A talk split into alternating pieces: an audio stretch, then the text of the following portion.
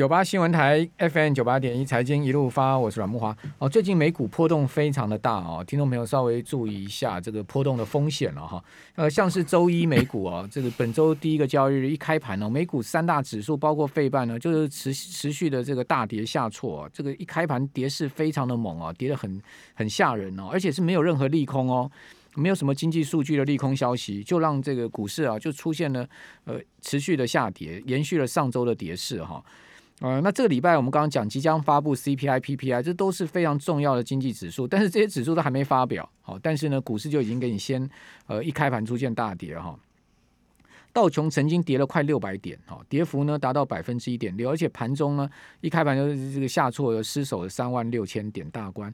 标普呢则是呃最深跌了两趴，哦，两趴很不得了，因为上周全周标普也不过就跌两趴啊，它就 一一个交易日一开盘就呃持续下挫，到盘中最深跌了两趴，哦，跌破四千六大关。呃，纳萨克指数更夸张啊，一度跌了二点八趴，哦，跌了四百零六点哈，而且呢是直接给你砍到了一万四千五百点大关，这个是两百日均线的地方啊，这不是开玩笑。为什么讲说不是开玩笑呢？因为纳萨克指数从二零二零年三月以来，从来没跌破过两百日均线哦，哦，居然在本周一盘中跌破了两百日均线，但是呢，戏剧性的变化就是在跌破了两百日均线哦。哇，这个科技股就开始了往猛拉了，居然呢中场哦不但不跌不没有跌到二点八八，而且把所有跌幅给吃回来啊，变成是倒涨。你说这个波动大不大？哦，中场纳指反倒是指数涨了百分之零点零五的幅度，费半呢从原本盘中大跌三趴到翻红，涨百分之零点二。哦，道琼呢，呃，也只有小跌百分之零点四五，标普也几乎要翻回平盘了，小跌百分之零点一四，但是盘中都出现了很明显的下挫。那个股的部分也是一样哦，脸书曾经一度跌五趴，最后跌一趴，亚马逊跌了四趴，好，中场呢收跌零点七趴。苹果啊，跟微软呢、啊，一个跌了两趴多，一个跌三趴，但是最后啊都收涨哦。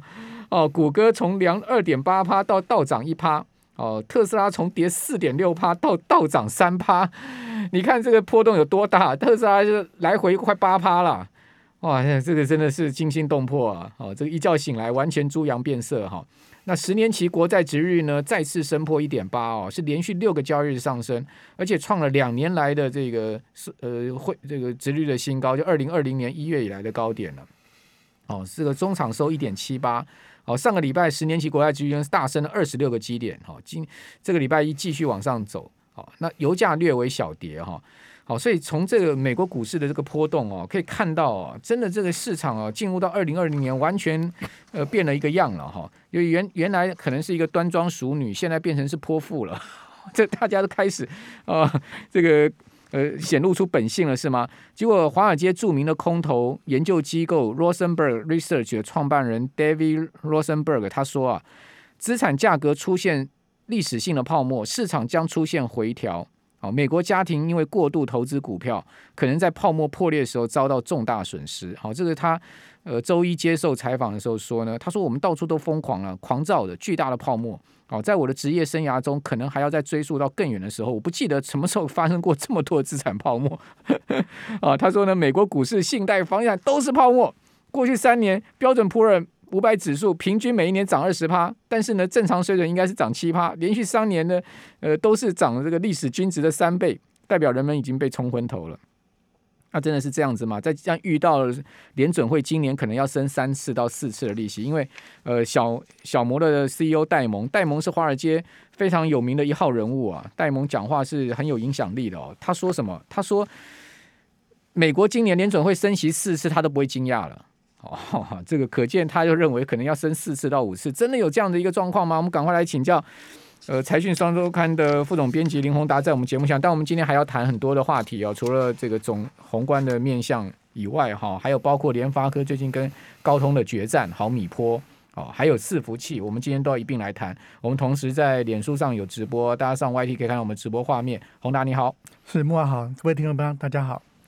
这个今年股市一开盘就给大家震撼了，然后 这个真的端庄淑女变泼妇是显露本性了吗？是怎样？哦，没有，上一次其实有跟跟大家谈过说，说其实我认为今年的关键字是正哦。为什么？其实就从联发科来讲好了，联发科上一次的那个记者会的时候就讲，哎，哇，我们过去三年做的很好啊，你看这三年内营业利率增加了四倍。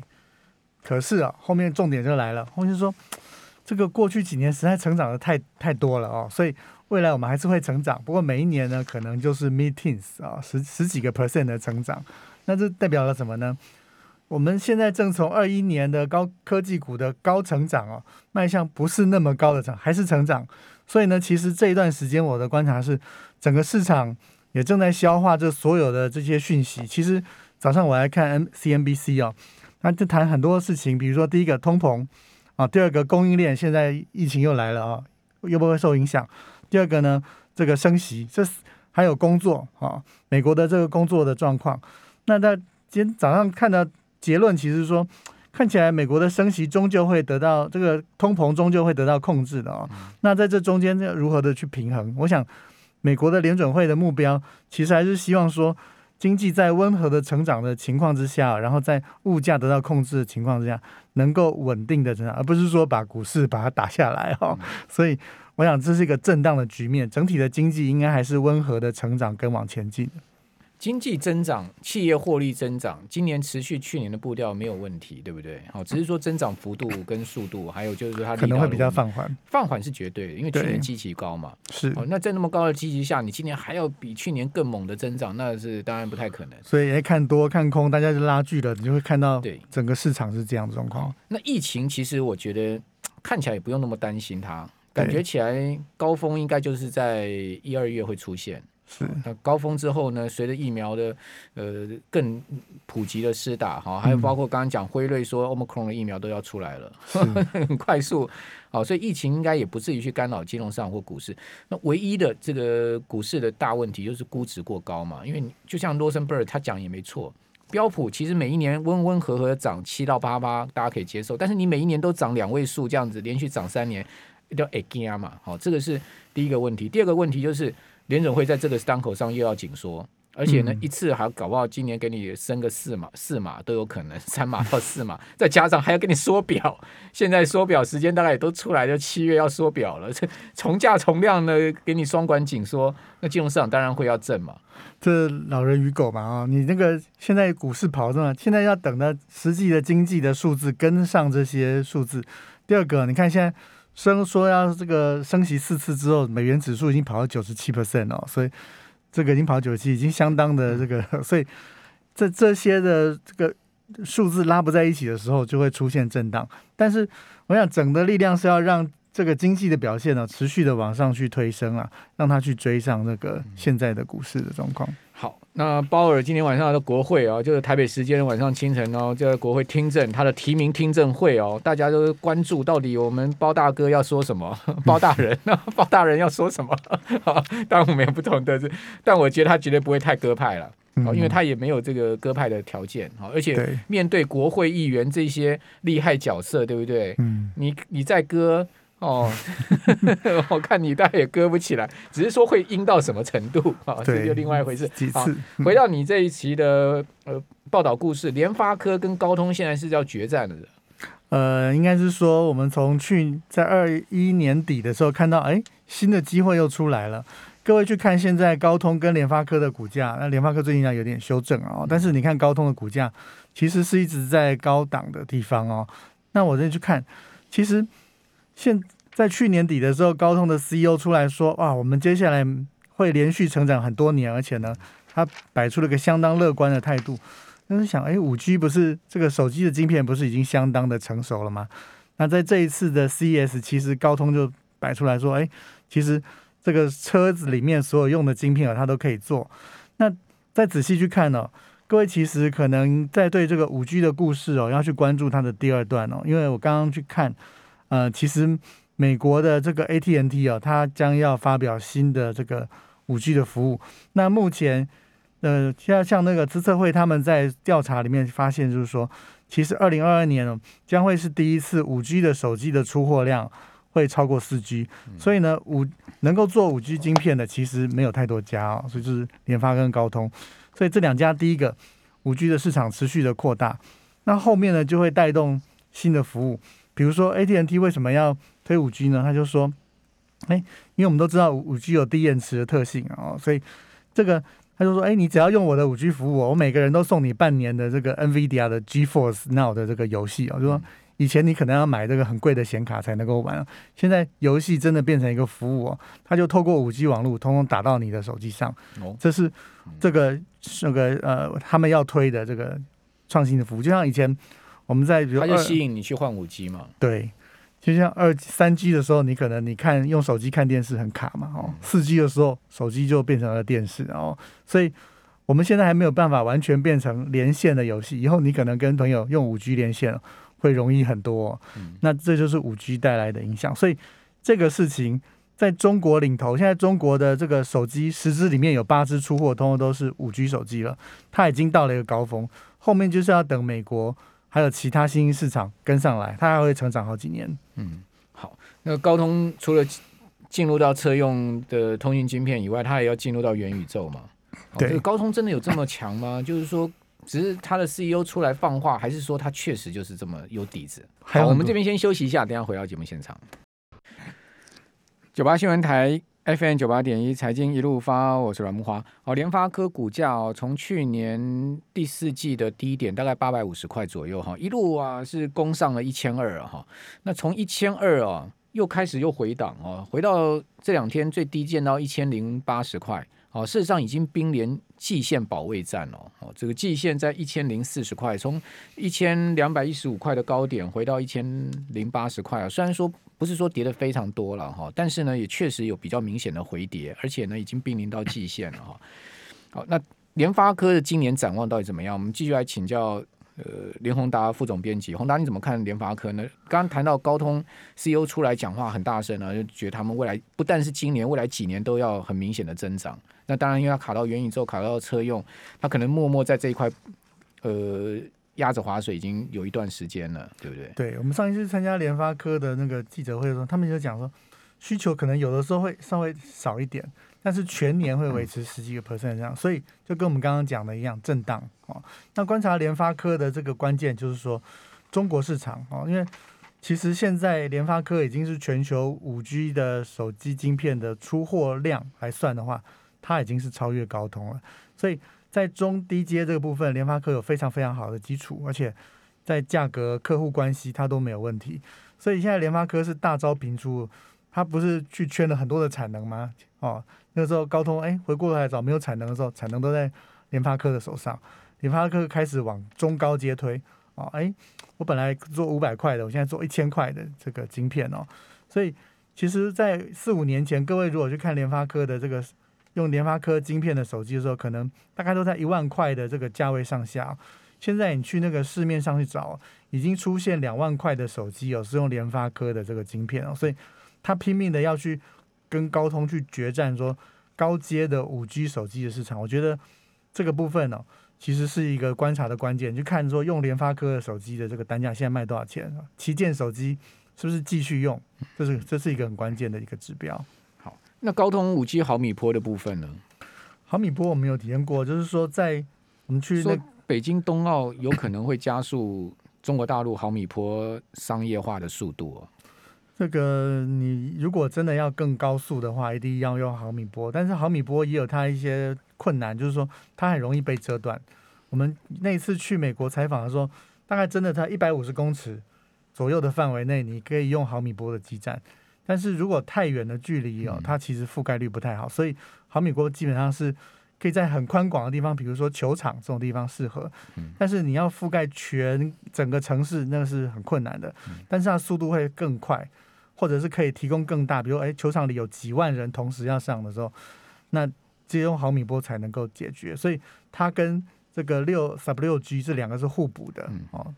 联发科就是绑死 sub 六嘛，他就是全力攻，但是他说他也有毫米波，嗯、所以所以接下来他就要拿出来，因为美国市场马上要开始井喷了，所以他要开始拿出美国的营运上已经开始积极在部件五七毫米波了嘛。呃，他们已经布一段时间了，但是可能普及率是一一步一步的来。日本好像也开始在商用了，对不对？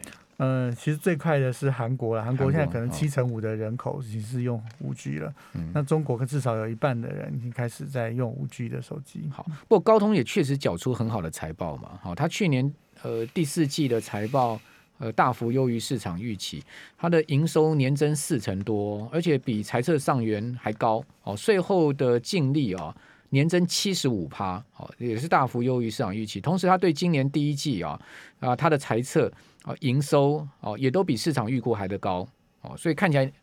呃，高通也确实也是有他这个拿出财务数字的底气啊，人家也不是嘴巴讲讲而已。他还有授权部门，所以你呢，你做出来的晶片还要付他授权费 啊，所以他大家一起赚。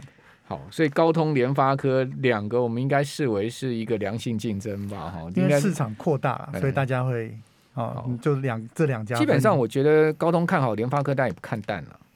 因为整个五 G 的市场。今年五 G 才会第一次超过四 G 哦，那所以你看，二零二三年还会再持续成长，所以五 G 的这个 momentum 它这个动能啊，还会持续到一一到两年以上。好，另外一个今年法人也在看的是伺服器部分，好，伺服器今年也是应该会很明显增长吧？对，伺服器其实是这个圈子里面大家认为今年的成绩会很好的哦。我觉得这个其实是云端这个东西哦。那我们都知道说。其实过去两年，其实台商回流第一波回来的这个产品就是伺服器哦，因为你说中美的科技战里面，其实最敏感的就是就是这种存有这些呃高度敏感资料的伺服器。当时还有个新闻哦，说这个联想的伺服器卖进了这个美国的军舰里哦，所以美国都说，哎，你以后做这些东西，你必你必须要在那个我能够相信的地方。那比如说里面这个最快移回来的，当初其实是广达啊，你可以看现在广达的这个生意。我刚才去看，二一年前三季有广达的 EPS 已经到六块了，嗯，已经比它前一年全年赚的还要多，所以广达在二一年绝对会再创一个新高。可是呢，广达就到二一年到顶了吗？其实没有哦，他就讲说二二年哦，伺服器接单接到手软哦，扩产哦，实在是每天都在想办法扩产。所以我们这一次有写了，广达现在扩产的速度非常的快。二一年十二月，他们是在泰国扩这个呃 SMT 的线哦。泰国跟台湾会增加十条以上的 SMT 线的产能哦。在美国的这个田纳西跟加州哦，也已经要满载了，所以呢，这附近还要再盖新的厂哦。以前呢是每一年扩十到二十 percent，哎，算很多了嘛，对不对？今在二二年还要超过，所以各位可以期待，这广达的伺服器是它的重中之重哦，是有一个很强劲的成长动能，相信广达二二年会非常之好。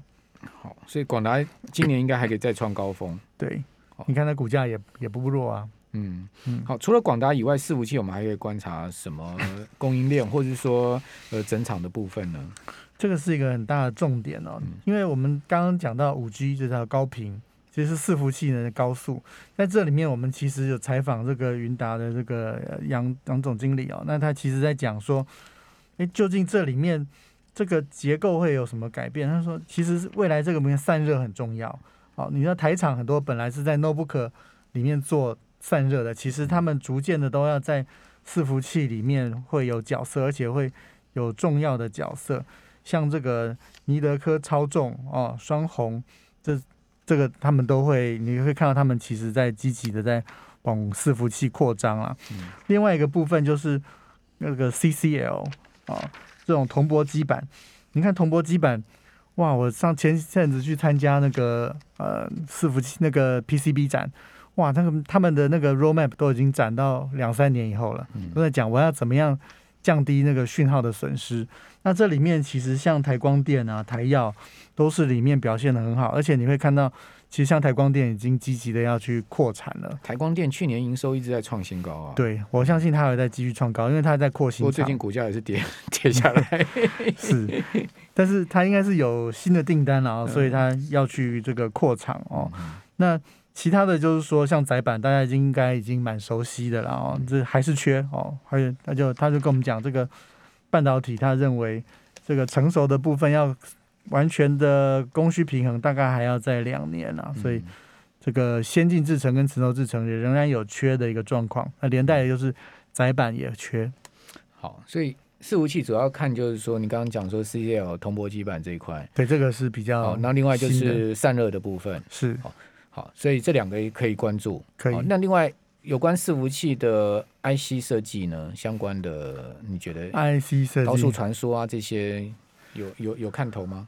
嗯、呃，这里面其实上上下下，那那个像最近这个那个呃股王系力 KY 系力，不，它不是有点下来 PMIC 的部分，据说不是有点下来，是下来很多，从五千二跌到今天四呃四四四千都跌破了，今天系力最低三千九百八十啊，这可能就要小心破四千呢，哎，这是。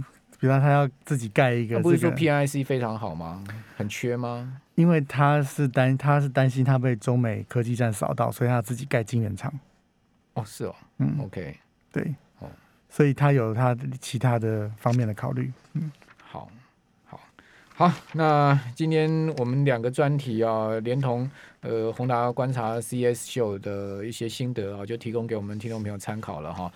好，那大家疫情有点扩散哦，那 各位可能稍微要注意一下自身的这个防疫，包括呃出外行走各方面然后，注意一下安全了哈。因为今年有十二个本土了哈，十二个本土，真的警报真的是越来越响了哈。非常谢谢财经双周刊的副总编辑林宏达，好，谢谢，谢谢观众朋友收看，拜拜。